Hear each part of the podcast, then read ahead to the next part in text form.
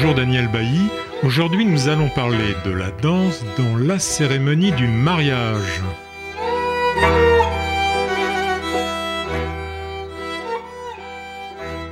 Daniel, s'il est un acte fort dans la vie et particulièrement dans le monde juif, c'est bien le mariage. Comment la danse s'y exprime-t-elle dans la tradition ashkénaze? Eh bien, je voudrais euh, commencer par euh, dire quelques mots sur la signification religieuse et mystique, mais très, très, de façon très simple, rudimentaire, euh, parce que je ne suis pas assez compétente autrement, des phases du mariage. Et après, je dirais comment la danse exprime ces mêmes valeurs à sa façon. Alors, donc, euh, parmi ces significations euh, mystiques, religieuses, il y a euh, l'aspect de la sanctification des liens du mariage. Alors, comme tout le monde sait, le mariage est précédé des fiançailles, Noïm en yiddish. Je ne suis pas bonne locutrice du yiddish, mais enfin. Et puis la fiancée s'en va au mikvé, au bain purificateur. Bon, bref, parce que l'ensemble de, des réjouissances et de la cérémonie du mariage dure une grande semaine, sept jours. Alors arrive le jour de la cérémonie elle-même. Donc euh, euh, les fiancés sont à jeun. Je donne les, les étapes vraiment rapide. Hein. Euh, il y a d'abord la lecture de la Torah par le fiancé, Oifruf, en yiddish. Et puis ensuite, la fiancée est installée sur un fauteuil. C'est la, la, cérémonie du Badekn.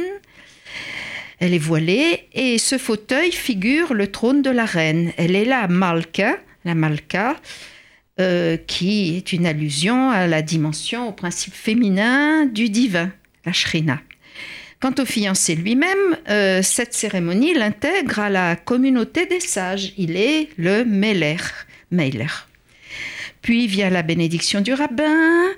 Puis, donc, euh, cette bénédiction du rabbin fera que le jeune marié soit intégré à la coopération entre les vivants et les morts.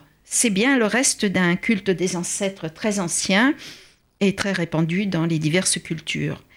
Et ainsi, ce jeune marié est comparé au grand prêtre dans le Saint des Saints du Temple. Donc le rabbin ici a un rôle théurgique qu'il aurait également dans la danse, car ici donc le concours des ancêtres est nécessaire à l'union du monde ici-bas avec le monde divin. En effet, il faut mettre fin à la désunion entre le masculin et le féminin mystique. C'est un préalable à la rédemption. Donc le rébé, le rébé, le rabbin, a ici un rôle d'intercesseur entre les deux mondes. Ensuite, il y a une procession, une hakafa, qu'on exécute pour aller jusqu'à la roupa, le rébé.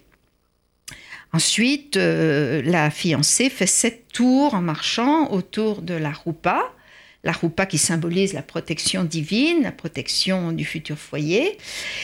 Et euh, au niveau, disons, superstitieux, entre guillemets, ces sept tours, euh, dit-on, ont pour but d'éloigner le mauvais œil, qu'on appelle pour l'amadoué, le mauvais œil, le gitogn, en yiddish, c'est-à-dire le bon œil. Lorsque le fiancé glissera l'anneau nuptial sur l'index de la main de sa fiancée, il symbolise le côté sacré de son engagement. Et lorsque la fiancée, elle, plie le doigt, elle exprime le fait que, par cette sanctification, elle est désormais consacrée à son mari par la loi de Moïse et d'Israël. C'est pas tout à fait à égalité, mais c'est comme ça dans la tradition. Lorsque le marié écrase un verre sous ses pieds, il le fait en souvenir de la destruction du temple. Puis tout le monde va crier Mazel Tov pour porter chance au jeune couple. Et puis les jeunes mariés se retirent euh, lors du Yihoud et ils rompent leur jeûne. Et ensuite a lieu le repas de noces et ce festin va rassembler tous les proches du jeune couple. Et ce festin, puisque tout a valeur symbolique dans cette cérémonie de mariage, comme dans beaucoup d'autres euh, aspects de la vie culturelle juive, ce festin symbolise la recréation du peuple juif à chaque mariage et sa pérennité, ce qui est particulièrement important lorsqu'il s'agit d'une minorité ethnique et culturelle. Et en exil. Voilà, et en exil.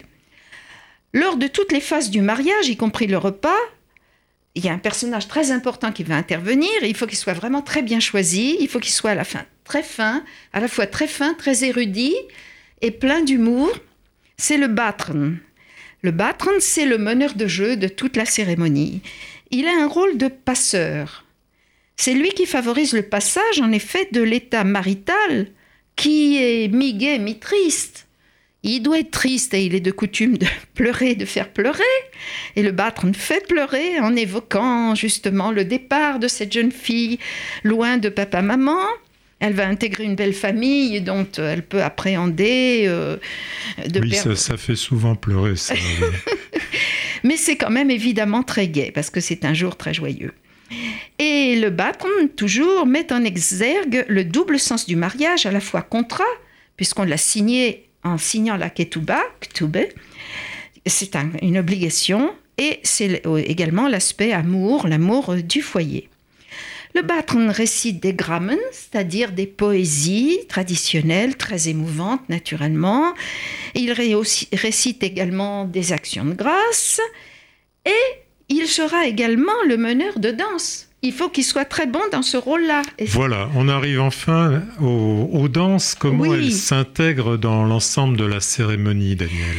Voilà, alors euh, on a vu que toutes ces phases symboliques rappelaient que toutes les pierres angulaires de la vie juive s'ancraient et étaient résumées dans le rite du mariage. Maintenant la danse.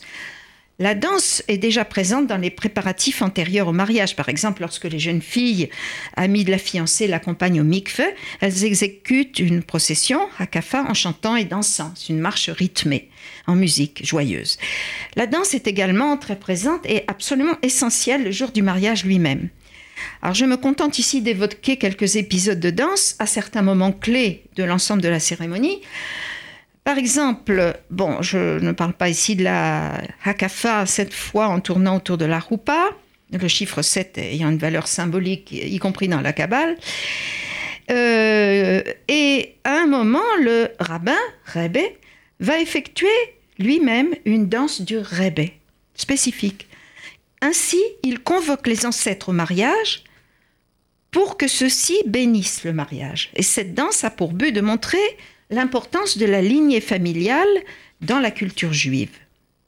Puis vient le clou de la cérémonie et ses réjouissances, et là vont se déchaîner les mitzvah dance.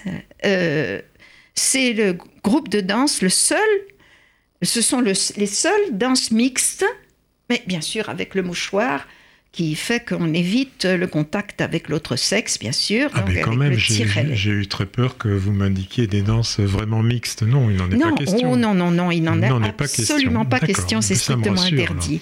Oui, ça, ça va durer jusque euh, quasiment à la Shoah. Alors, le cœur de la mitzvah c'est la danse devant la mariée. Donc, en hébreu, pardon pour mon accent peut-être, ça s'appelle Ketsad Merakdim Lifnei Hakala. C'est une danse très ritualisée où chaque homme à son tour danse avec la mariée par ordre de préséance, en commençant par le plus vénérable, le Rebbe, le Tzadik, etc. Et puis tous les, tous les membres de la parentèle. Une variante de cette danse devant la mariée est exécutée par les, les amis de la mariée qui miment devant elle les devoirs d'une parfaite épouse juive. Et de plus, au moment du festin, ou juste après, on exécute plusieurs danses qui ont pour but d'apporter joie et bénédiction aux jeunes couples. Alors, je vais vous en donner un petit exemple euh, concernant par exemple la parentèle. Alors, nous avons la danse de la grand-mère, qui est très très attendrissante, parce qu'elle est âgée, la grand-mère, mais elle danse encore très bien. Et moi, j'en ai des souvenirs familiaux, personnels, où ma grand-mère, en 1950, a dansé de façon assez effrénée, je dois dire. Euh, voilà, et, j'en étais absolument baba. C'est donc la boubestance C'est ça, c'est la boubestance.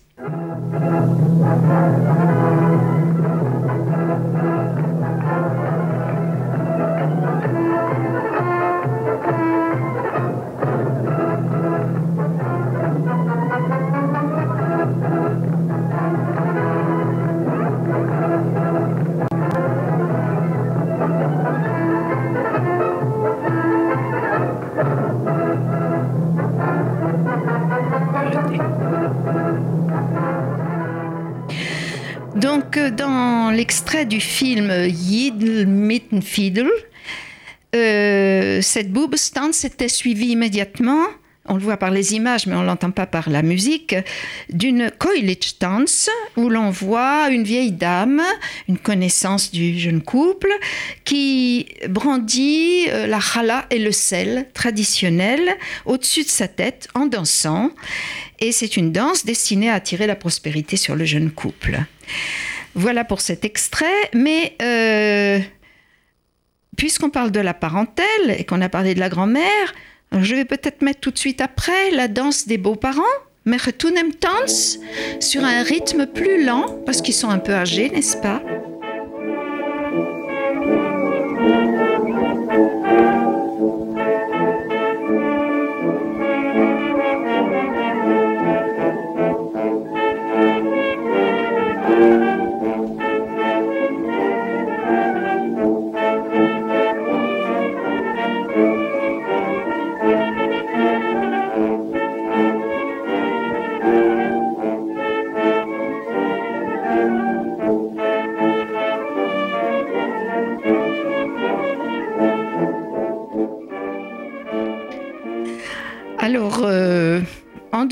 De ces danses de la parentèle, euh, je voudrais évoquer, parce que je l'aime beaucoup, une danse qui s'appelle Breugestanz, qui signifie danse de la fâcherie, qui en principe est suivie immédiatement d'une danse de la réconciliation. C'est une danse euh, plus que symbolique, qui a une vertu euh, cathartique car elle intervient entre deux personnes qui sont peut-être censées avoir des rapports un peu difficiles, par exemple les deux belles-mères, n'est-ce pas, à propos de la dot ou d'autres choses. Mais ça n'existe plus aujourd'hui. Non, non, mais bien sûr, bien sûr, bien sûr, c'est du passé. Et voilà, elles exécutent cette danse, et au bout de cette danse, figurez-vous qu'elles ne sont plus fâchées. Mais c'est pour de vrai cette histoire. Je trouve ça vraiment très fort. Ça vaut la peine qu'on l'entende. Oui, absolument. Un petit instant.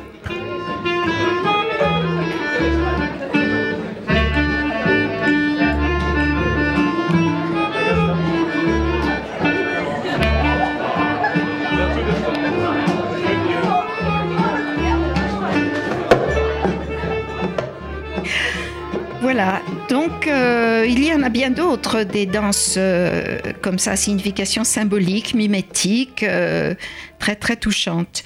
Alors je vous passe la danse des mendiants, mais si vous voyez le film Le D-Book, vous verrez une jolie danse de mendiants, qui n'est pas sur une musique traditionnelle, mais qui est très très bien illustrée dans ce film absolument magnifique et inoubliable. Et j'aurais pu aussi vous citer, mais je n'ai pas d'extrait sonore, d'autres danses mimétiques et humoristiques très joyeuses qui ont pour but de lier les jeunes époux à la chaîne des générations, de célébrer le plaisir sexuel qui garantit, n'est-ce pas, la procréation, et d'oublier un moment la misère. Et à la fin de la cérémonie religieuse elle-même, lorsque le jeune couple va sortir du répé de la roupa, puis de la synagogue, il va traverser une haie d'honneur avec des chandelles allumées qui ont elles-mêmes une signification ésotérique que je vous passe dans la Kabbale. Tout le monde va chanter à nouveau en battant des mains la chanson euh, emblématique du mariage, Rusenka et Mazel Tov, bonne chance aux jeunes mariés et à la jeune mariée. En voici un ancien enregistrement très touchant.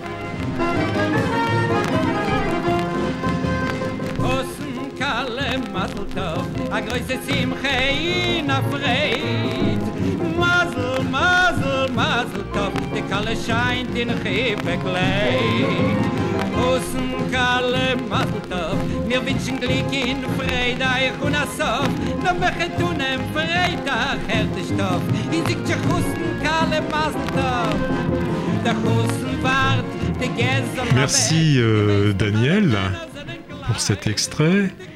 Oui, euh, je voudrais remercier à ce propos pour cet extrait et quelques autres qui ont bien complété ma discothèque à moi, euh, ce que m'a généreusement donné l'Institut européen des musiques juives, dont cet extrait ancien que je viens de vous passer.